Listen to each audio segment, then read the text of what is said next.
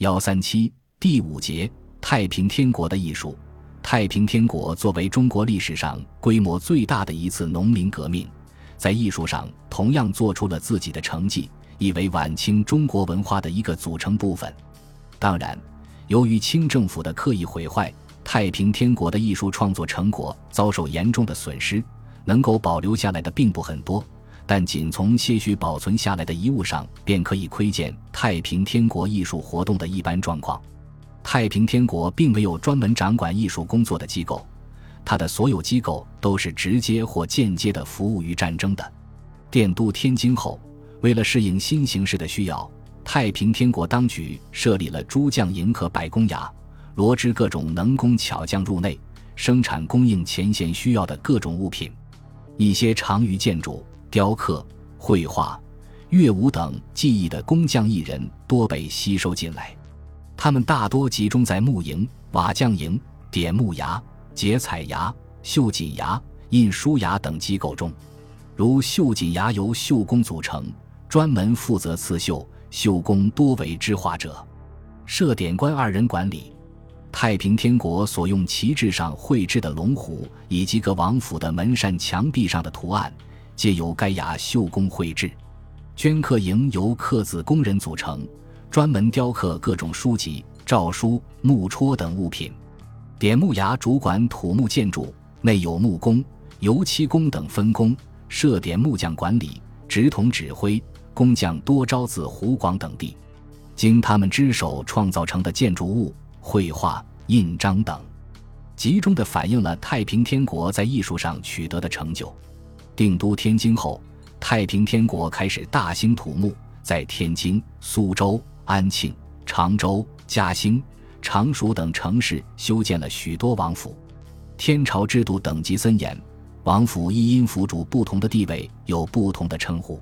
天王洪秀全所居称天朝宫殿，右东王、右西王所居称正，又正九重天庭。其余诸王、觉同王及天将所居称为天府。上述城市所修王府。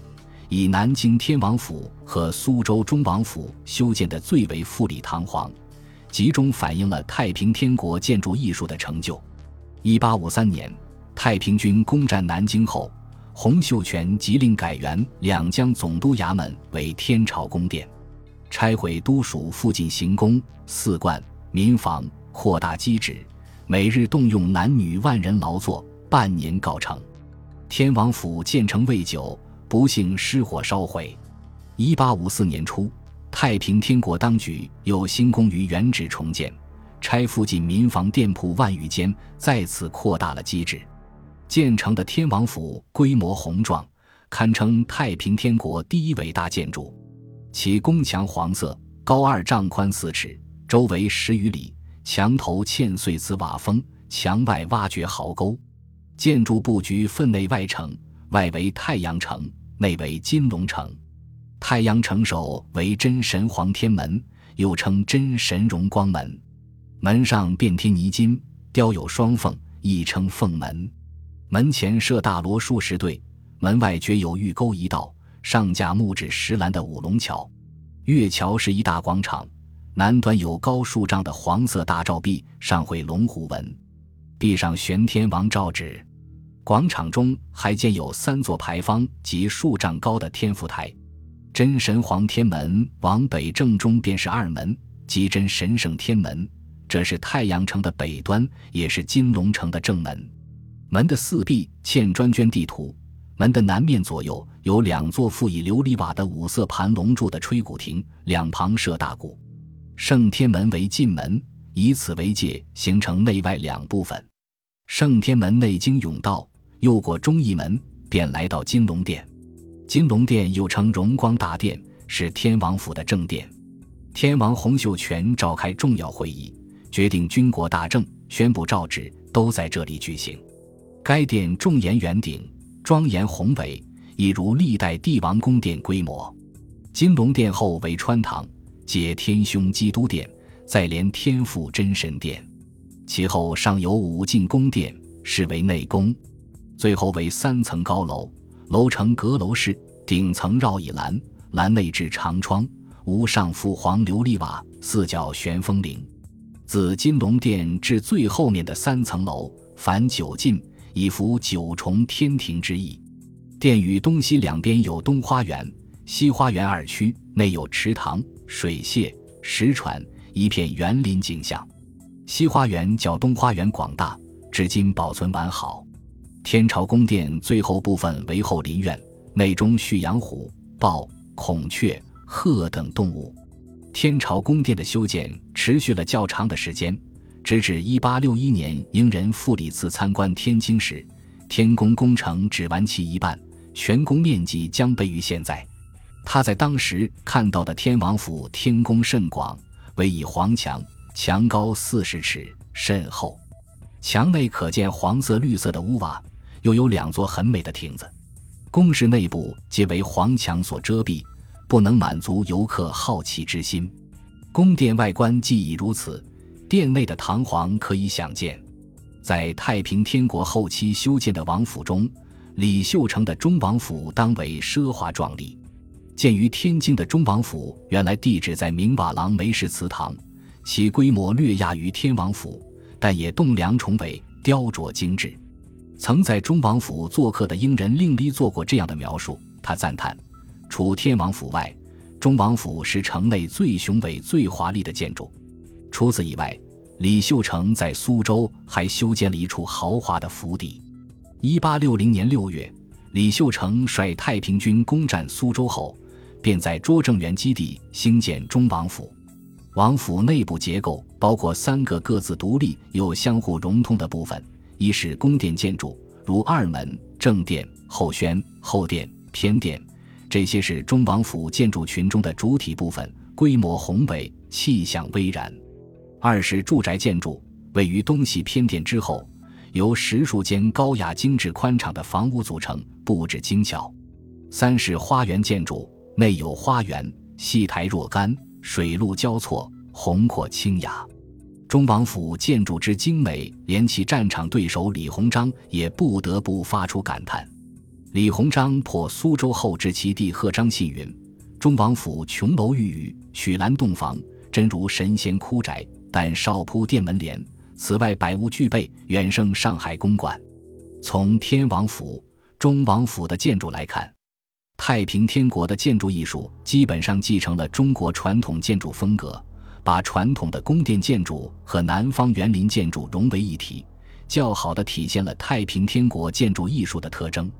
此外，这些建筑大都装饰了许多雕刻和绘画，集中反映了太平天国多方面的艺术成就。太平天国的美术事业也有所发展。早在起义之初，太平军攻下广西永安州时，太平天国就使用壁画做装饰。攻占南京后，太平天国设置了绣锦衙，吸收民间艺人、工匠及部分职业画家，从事画壁、彩绘、刺绣等工作，创作出大量作品。太平天国的许多建筑，如殿堂、府邸。衙署大都用壁画来装饰，然而由于战争的毁坏、岁月的变迁，太平天国艺人创作的绝大多数壁画早已被毁坏。但近数十年间，在江苏、安徽、浙江等省已发现了三十处以上的太平天国壁画，主要有南京唐子街壁画、苏州中王府壁画、绍兴李家台壁画、金华十王府壁画、江宁下乐村壁画、宜兴和平街壁画等。可以从中窥见太平天国的艺术思想和绘画风格。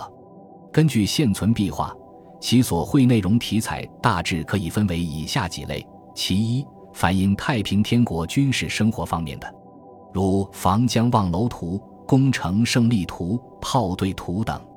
攻城胜利图描绘两支太平军正在奋力攻打一座城池，太平军战士原梯登上城头，杀清军守将。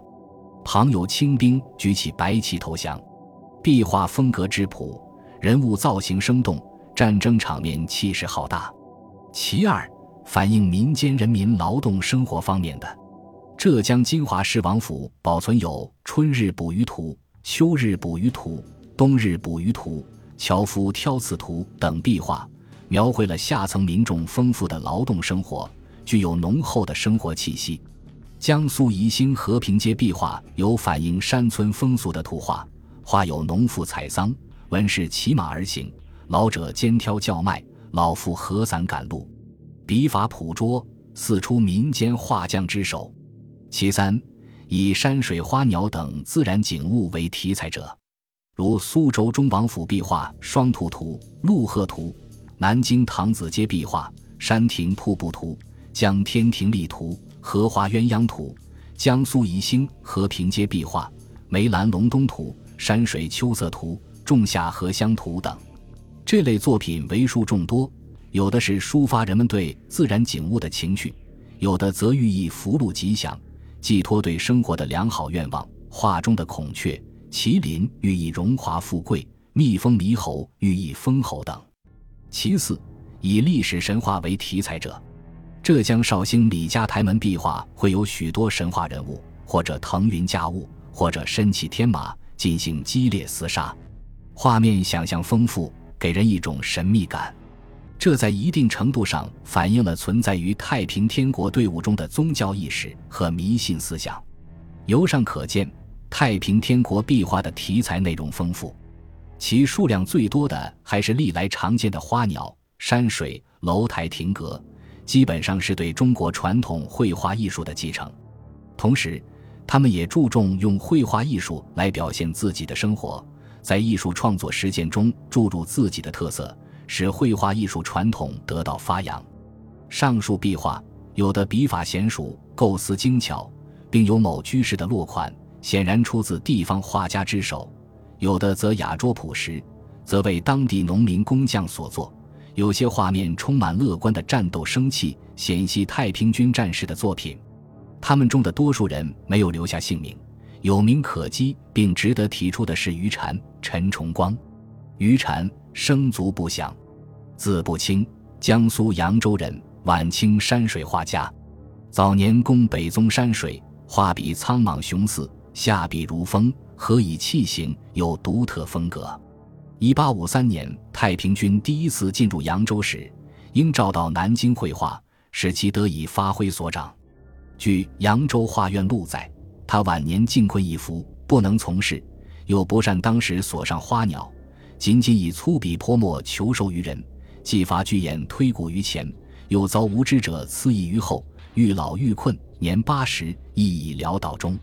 陈崇光，原名赵，字崇光，更字若木。江苏扬州人，初在泰州学刻字，酷爱书画，遂弃刻字，致力于绘画。曾拜于禅为师，长于人物、山水、花鸟、草虫。其山水学园记四大家，双钩花卉师陈洪寿能吸收他人之长，形成自己的风格。一八五八年，太平军第二次入扬州，陈世英召到南京做壁画。并管理宋元古画。一八八七年，黄宾虹曾从之学画。晚年的狂疾，画意苍老，狂放不拘。陈崇光与乃师于禅均保持了清代扬州画派的画风，并对太平天国绘画艺术做出重要贡献。